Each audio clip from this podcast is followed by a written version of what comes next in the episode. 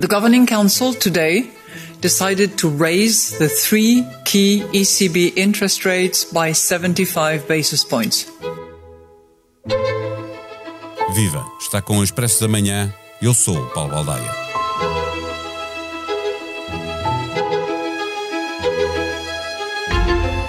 A subida das taxas diretoras do Banco Central Europeu em 0,75 pontos percentuais, a maior de sempre na história do euro, mostra que a Europa corre atrás do prejuízo, obrigada a jogar forte, com subidas constantes nas próximas reuniões dos governadores, fazendo subir a Euribor, pressionando as dívidas soberanas, empurrando as economias para uma recessão que a crise energética já fazia prever um nível teórico em que as taxas reais asseguram o pleno emprego e o equilíbrio entre a oferta e a procura de bens e serviços, atingindo-se a meta de inflação esperada, aquilo a que os economistas chamam taxa de juro neutral, há muito que foi ultrapassada. Agora procura encontrar-se a taxa de juro terminal, a soma dessa taxa de juro neutral com a meta de inflação de 2%, ponto onde a inflação voltará a deixar de ser um problema. Neste episódio, conversamos com Ricardo Reis, professor na LSE em Londres, colunista do Expresso. O Expresso da Manhã tem o patrocínio do BPI. Apoiamos a transição digital da sua empresa. Conheça as soluções BPI que permitem um crescimento mais robusto e sustentável da sua empresa. Banco BPI SA registado junto do Banco de Portugal sob o número 10.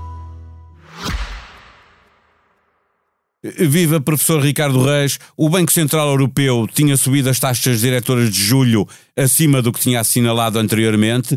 Desta vez não havia indicações, mas ainda assim procedeu ao, maior aumento de sempre. Já subiu 1,25 uh, eh, pontos percentuais, aliás, 1,25 pontos percentuais, uh, mas a inflação resiste.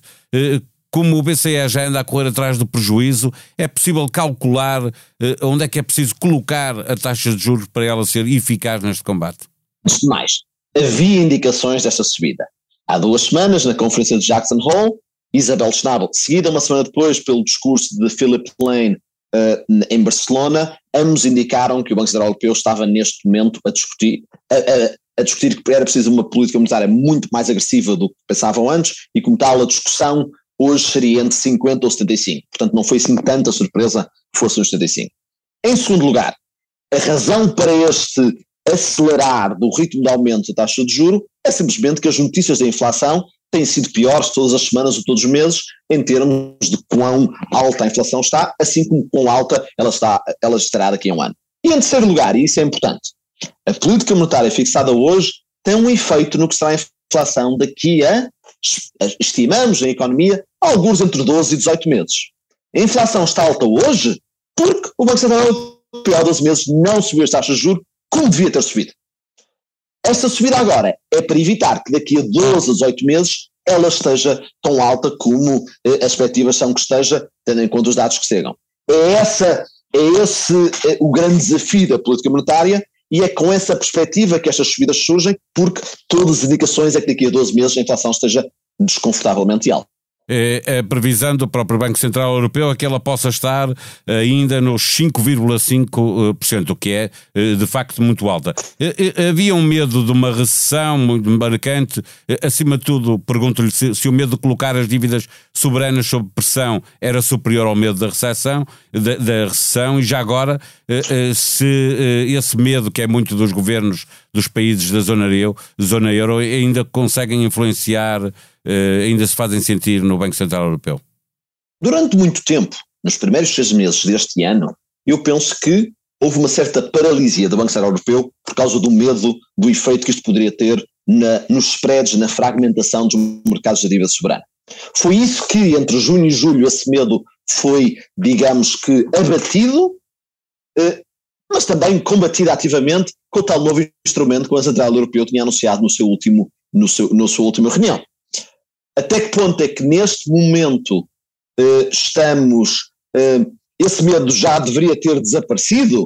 Uh, é menos claro. Eu acho que continua a ser um receio que pode, devia, merece alguma consideração. Mas, no entanto, tal é o problema na inflação que nesta altura um Banco Central Europeu com o mandato que tem em massas tem mesmo de se focar na inflação para fazer algo sobre isso.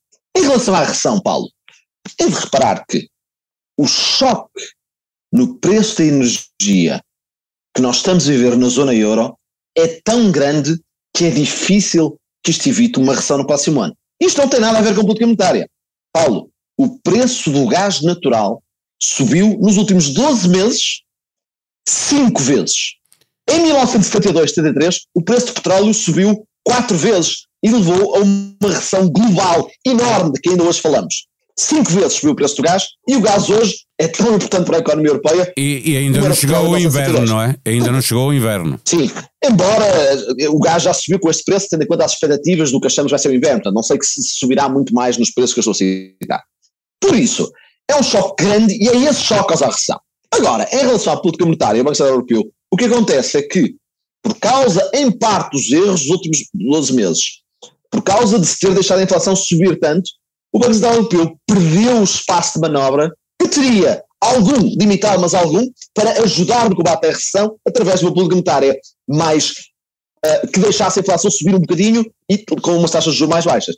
Porque chegámos a esta altura com este grande choque energético, numa altura em que a inflação já estava muito alta e o Banco Central Europeu estava com as taxas de juros demasiado baixas, o Banco Central Europeu não pode ajudar.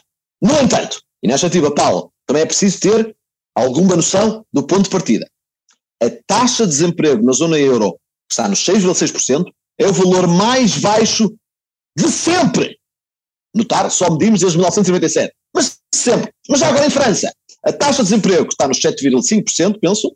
Houve um mês em, 2000, em janeiro de 2008 que era um bocadinho mais baixa, mas tirando isso, temos de recuar em 1982 para ver uma taxa de desemprego são baixa.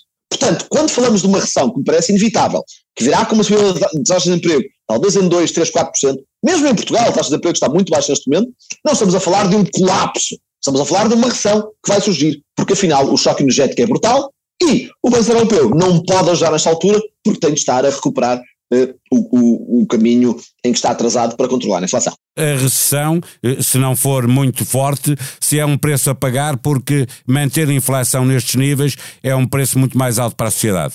Eu não colocaria a questão dessa forma. Eu acho que a recessão surge porque há um choque energético brutal porque o senhor Putin invadiu a Ucrânia e parou de abastecer o gás e nós estamos agora num período de transição em, manter, em tornarmos independentes do, dos seus ataques.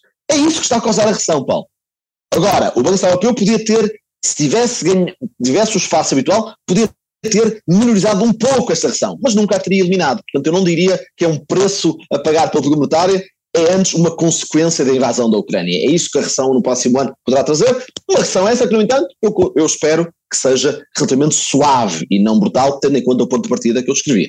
E eu regresso ao início da nossa conversa para lhe perguntar, eh, eh, repetir a pergunta, eh, se é possível vermos qual é o, o, a taxa onde ela vai ter que ser colocada para garantir que é eficaz no combate à inflação.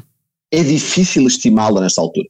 Ora bem, se nós usássemos os modelos, os dados que tínhamos aqui há seis meses atrás, eu diria que o Banco Central Europeu iria subir as taxas de juros, tendo em conta a inflação, para alguns entre os 3,5% a 5%, talvez digamos aí, à volta dos 5% seria onde parairia nesta escalada. Ao mesmo tempo, no entanto, tem havido grandes mudanças na economia nos últimos anos, o que torna difícil de estimar precisamente onde é esse ponto. E aliás, Cristina Lagarde, quando lhe perguntaram isso, disse: Eu estou a subir, mas não sei qual é o tal ponto Onde em que vou ter de parar neste momento, porque estamos a analisar os dados todos os meses. Se eu usasse os dados e modelos atualizados há seis meses, eu diria por volta dos 5%. Mas neste momento estamos mesmo a atualizar dados e modelos uh, todas as semanas.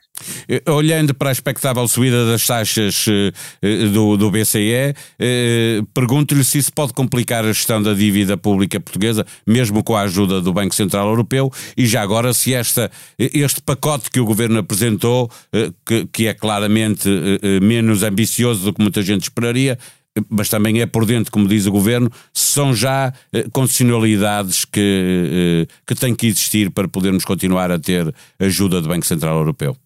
A subida das taxas de juros no Banco Central põe sempre alguma pressão sobre a dívida pública porque aumenta os pagamentos de juros que uh, o Estado tem de fazer.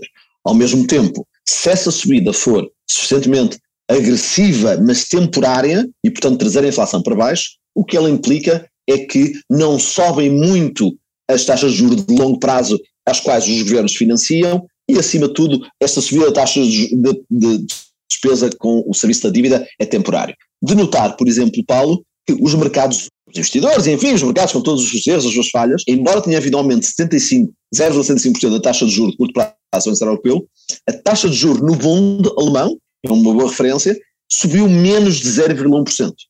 0,6% a determinada altura, não sei qual será esta altura. O que é uma indicação que, pelo menos, alguns investidores nos, na taxa de juros alemã, que é um bom indicador nesse sentido, de, de, porque não vem com os condicionantes de taxa de juros portuguesa, uh, acham que esta subida vai ser bem sucedida, temporária, por muito agressiva que seja, e portanto, quando olham o horizonte de 10 anos, bem, no próximo ano as taxas vão ser muito altas, mas daqui a ano e meio já podem estar bastante baixas, porque o problema da inflação está controlado. Sendo assim, a pressão sobre a dívida pública existe, mas não é nada que deveria ser excessivamente preocupante. Mas para países, deixe-me insistir nesta, nesta questão mais, eh, mais nossa, mais caseira, eh, para países como Portugal, eh, com uma dívida pública ainda muito alta, é, é absolutamente necessário que a despesa não, não cresça e pressionada pela, pela inflação?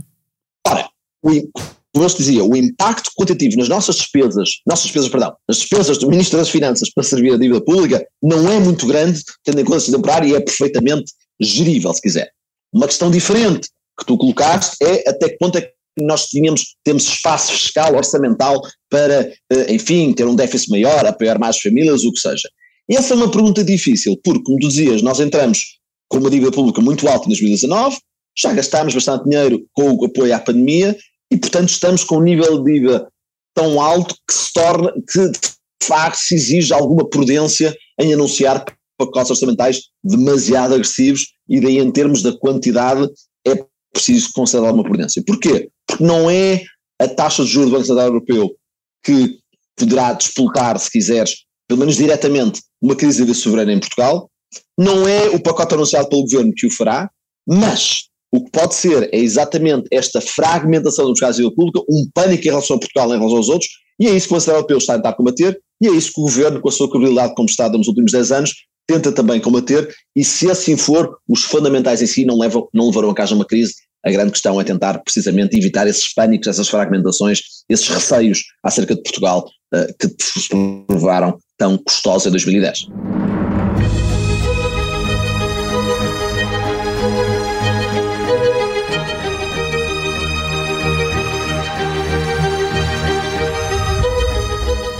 Sexta-feira, o Expresso está de novo nas bancas, disponível online para assinantes. Na manchete, regra de cálculo das pensões vai mesmo mudar. Igualmente, na primeira do jornal, a uma semana das aulas começarem, ainda há 2.500 turmas com falta de professores.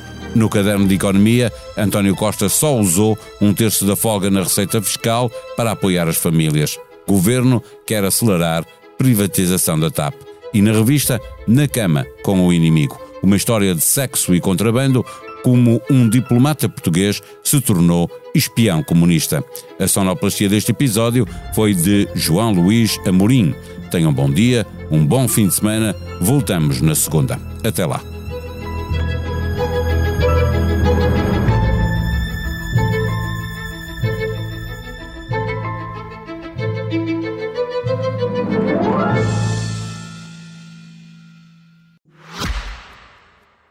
Expresso da Manhã tem o patrocínio do BPI. Apoiamos a transição digital da sua empresa. Conheça as soluções BPI que permitem um crescimento mais robusto e sustentável da sua empresa. Banco BPI SA. Registrado junto do Banco de Portugal sob o número 10.